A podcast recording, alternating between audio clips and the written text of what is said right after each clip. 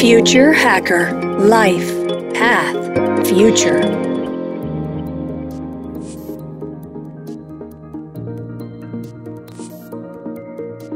Según la Organización de las Naciones Unidas para la Alimentación y la Agricultura, la FAO, el impacto del cambio climático en la agricultura ya es brutal y una de las consecuencias es la caída del rendimiento de los cultivos año tras año. El informe publicado por la NASA en la revista Nature Food se proyecta que hasta el, año 2030 el rendimiento de los cultivos de maíz, por ejemplo, disminuye un 24% es un tema muy importante y por eso invitamos a Inés Agrario para hablar de cómo la ciencia y la tecnología trabajan juntas para disminuir u ojalá eliminar el riesgo climático. El camino puede ser la combinación de las ciencias de la agronomía, la biología, la química y la genética trabajando en conjunto con Internet de las Cosas, con automatización, deep learning y machine learning, en la búsqueda de una nueva perspectiva y alternativas para desarrollar métodos de cultivo en interior más viables y sostenibles. Inés es cofundadora y CEO de Econoque, una startup en base a conocimiento cuya, cuya misión es garantizar el cultivo sostenible de especies con alto riesgo climático, redefiniendo las cadenas de valor alimentarias. Inés tiene una amplia experiencia internacional habiendo vivido en 10 países diferentes y trabajado en más de 20 países en los últimos 25 años. Después de una carrera exitosa en consultoría enfocada en desarrollo económico sostenible, fundó la startup para conseguir una agricultura más resiliente y un sistema alimentario más justo y con menor impacto medioambiental. Inés es licenciada en Economía por la Universidad Autónoma de Madrid y tiene una maestría en Economía para el Desarrollo de la Universidad de Oxford. Es bilingüe inglés-español y sus otros idiomas de trabajo son el francés y el portugués. Hola Inés, gracias por estar con nosotros en el Future Hacker. ¿Cómo estás? Hola Eduardo, estoy muy bien y, encantada de estar aquí con vosotros y, tener esta conversación que seguro que será muy interesante. Sí, perfecto. Bueno, empezamos ya yendo al grano, ¿no?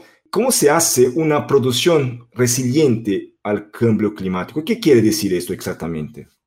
Bueno, nosotros cuando hablamos de, resiliencia al cambio climático, en nuestro ámbito de, actuación en Econoque, realmente al abrigo de esas condiciones climáticas que van cambiando y que cada vez son más impredecibles.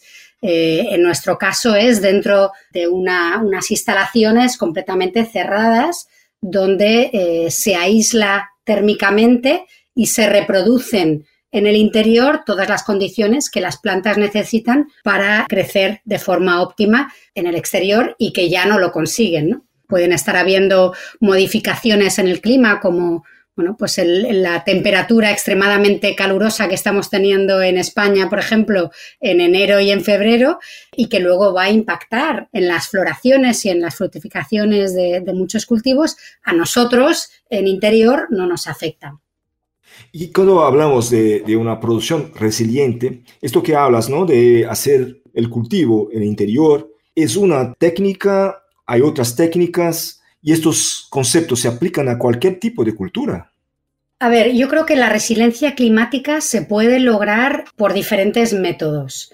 Eh, la forma en la que nosotros lo abordamos es, es uno, pero yo creo que la, solución a la resiliencia climática de la agricultura a nivel global es la combinación de muchas soluciones, ¿no? Y de hecho, pues hay mucha gente que está poniendo en práctica técnicas de agricultura regenerativa y, bueno, y adaptación usando cultivos que se vayan adaptando a cómo se van modificando las condiciones climáticas en nuestro caso, con la hidroponía, que nosotros usamos un, cultivo hidropónico, y en interior, pues ahora mismo es una tecnología, una técnica que se ha usado principalmente para hortalizas de hoja, para aromáticas, se va usando cada vez más también para algunos frutos como las fresas o los tomates.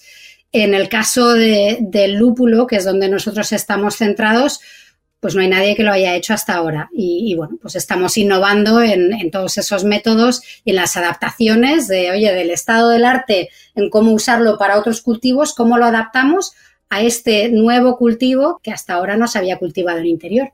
Perfecto. Bueno, el lúpulo ya hablaremos porque es un tema también muy interesante, pero antes de nada hablar un poco más en general el rol de la tecnología cuando hablamos, por ejemplo, de añadir a la ciencia la tecnología y con eso tener una potencia ¿no? en las soluciones. En la práctica, ¿cómo se hace eso? Es algo, está, está bien decírselo, pero ¿cómo se hace? O sea, ¿cómo se aplica? Al final, la combinación de la ciencia y la tecnología lo que nos permite es, por un lado, que esa ciencia la vayamos desarrollando en base a datos, a datos muy exactos, precisamente porque nosotros, por ejemplo, pues en nuestro cultivo tenemos todo muy sensorizado, vamos siguiendo todos los parámetros, todo lo que está pasando al interior de nuestra sala de cultivo y esa gran cantidad de datos nos permiten llegar a tener unas conclusiones mucho más certeras a la hora de ir haciendo ese avance científico, ¿no? De entender que si pasa A y B, la conclusión es C o que si, si en vez de A es D, pues entonces la conclusión será E, ¿no? Entonces, con la ayuda de la tecnología podemos hacerlo de forma más certera y de forma más rápida. La tecnología, además, lo que nos permite o lo que nos va a permitir es precisamente escalar y replicar estas condiciones ideales que estamos desarrollando en cualquier lugar del planeta. Para nosotros lo importante es esto, no, no necesariamente solo poder hacer esto en España, sino que precisamente pues el lúpulo o el cultivo que sea, eh, no tenga que estar viajando miles de kilómetros a la cervecera de turno, sino que lo que viaje es el conocimiento, esa ciencia y la tecnología para producirlo de forma sostenible allá donde esté el consumidor, allá donde esté el mercado. No, genial este de viajar el conocimiento y no viajar el, el alimento, ¿no? Porque tiene todo sentido, ¿no? ¿Cuáles son los impactos que se ha podido comprobar con este tipo de uso de ciencia y tecnología yo creo que eso es uno, la logística es uno de los impactos, pero ¿qué más de impactos podéis hablar que se ha podido alcanzar con este tipo de uso? A nivel general, la hidroponía permite, por un lado, la reducción de la huella hídrica de cualquier cultivo. En el fondo, en un cultivo en exterior, si es de secano, pues es simplemente lo que cae del, cielo, que normalmente es poco, pero si es de regadío, pues se va echando agua, se va agregando agua a la tierra y ese agua hay una parte que la asimilan las plantas y otra parte que se baja a los acuíferos. Eh, si el ciclo del agua funcionase bien, luego y no estuviera todo contaminado ahí abajo, pues luego simplemente vuelve a reincorporarse en, la agricultura. Pero con todo el uso de, fertilizantes y pesticidas, etcétera, lo que pasa es que ese agua además baja los acuíferos con muchos productos químicos que además te, dañan eh, los recursos hídricos. En hidroponía se usa normalmente un sistema recirculante de riego que permite que en el fondo el único agua que se usa es aquel que van a aprovechar las plantas para su proceso de crecimiento. Entonces, a nivel de, huella hídrica ya tienes un impacto seguro. Normalmente, y esto sobre todo cuando es hidroponía en interior, no necesariamente solo en invernadero, en interior tú consigues aislarte mucho mejor de eh, lo que son plagas o, hongos o otros patógenos que pueden afectar a las plantas, con lo cual no tienes que estar usando pesticidas o cualquier otro tratamiento de agricultura ecológica, con lo cual ese es un impacto adicional positivo al eliminar el uso de químicos o de otros tratamientos en el cultivo en, entorno controlado.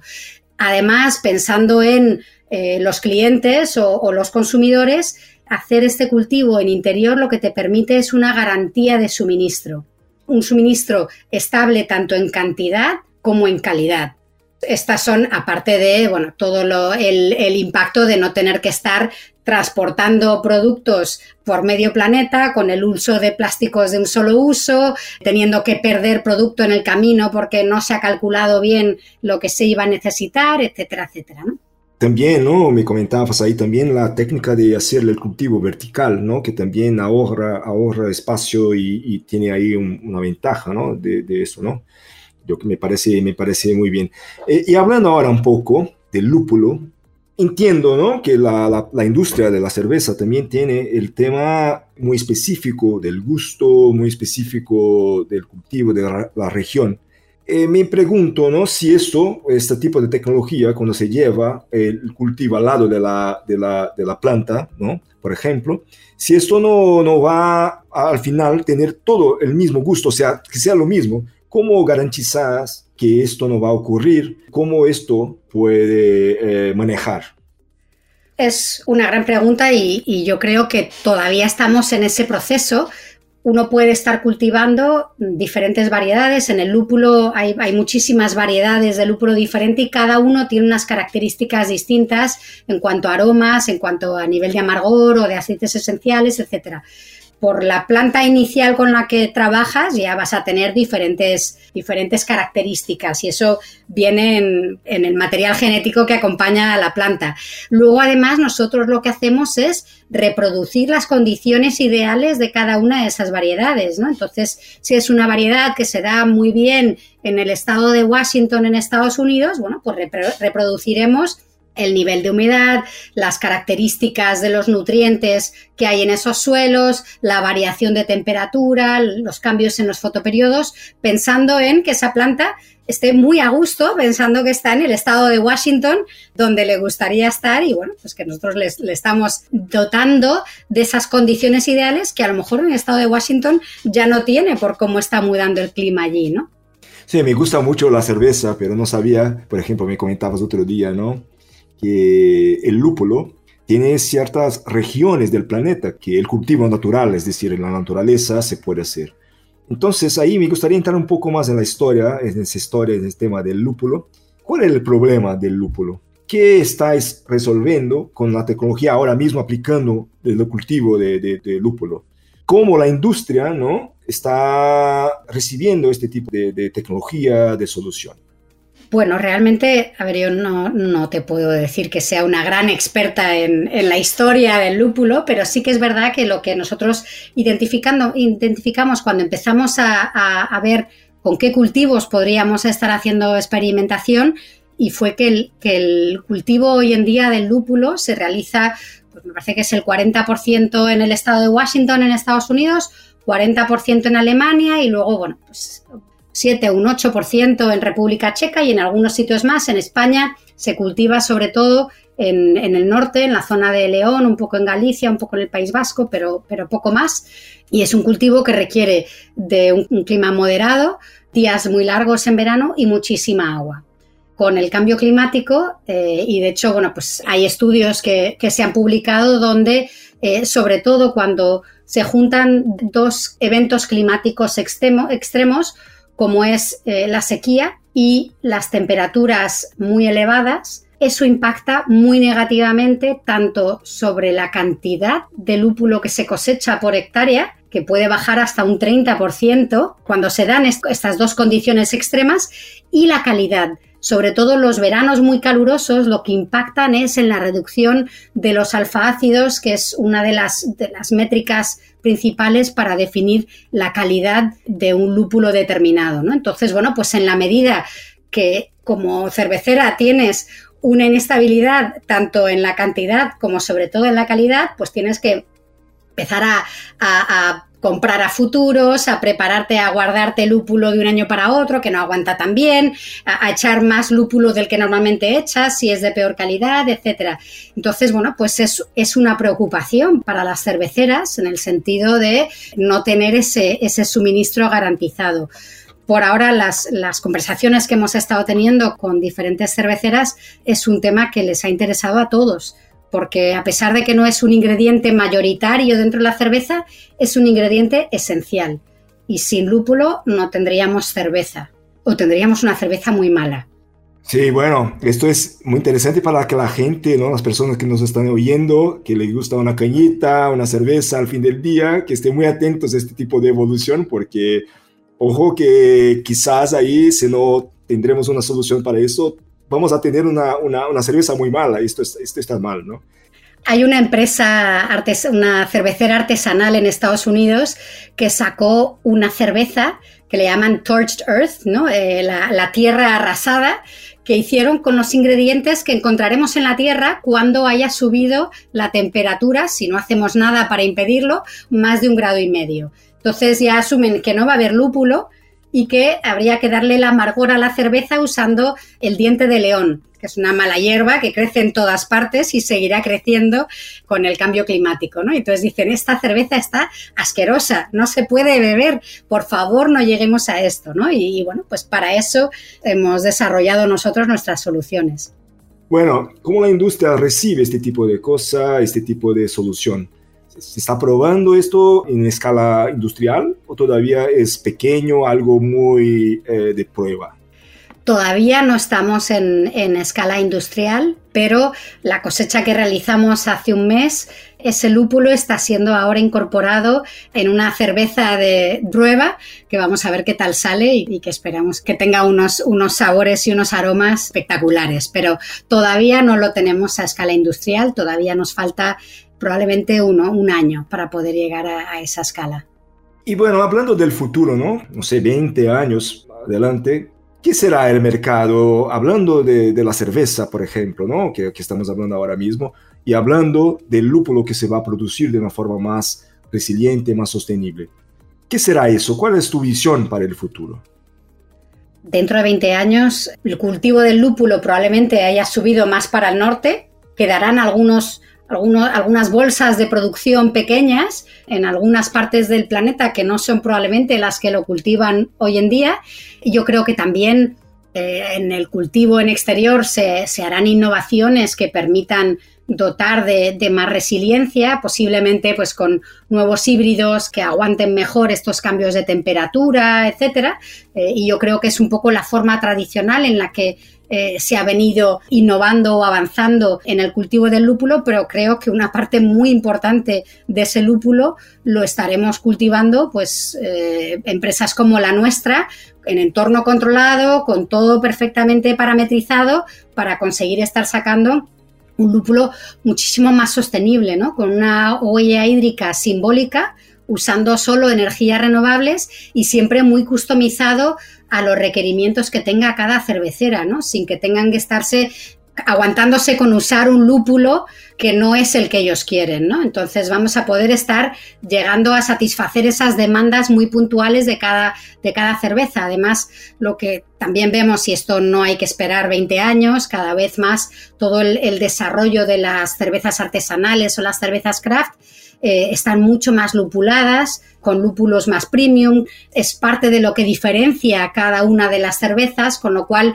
el poder estar produciendo estos lúpulos muy variados y, customizados a la demanda de cada cliente, yo creo que, es a lo, a lo, que nos lleva, mientras que en exterior, pues a lo mejor se podrán cultivar unos lúpulos quizás no tan sofisticados, más básicos y pues que sirvan a lo mejor para cervezas pues, pues más light, ¿no? Más ligeritas. Es interesantísimo esta, esta charla y bueno, ojalá tendremos ahí la oportunidad ¿no? de probar estas cervezas especiales y quizás ¿no? en el futuro eh, se pudiera reproducir ¿no? algunos cultivos o algunas, algunos años ¿no? de cultivo que sean especiales quizás, ¿no? Por, por la tecnología y todo, se puede reproducir este tipo de, de cosas.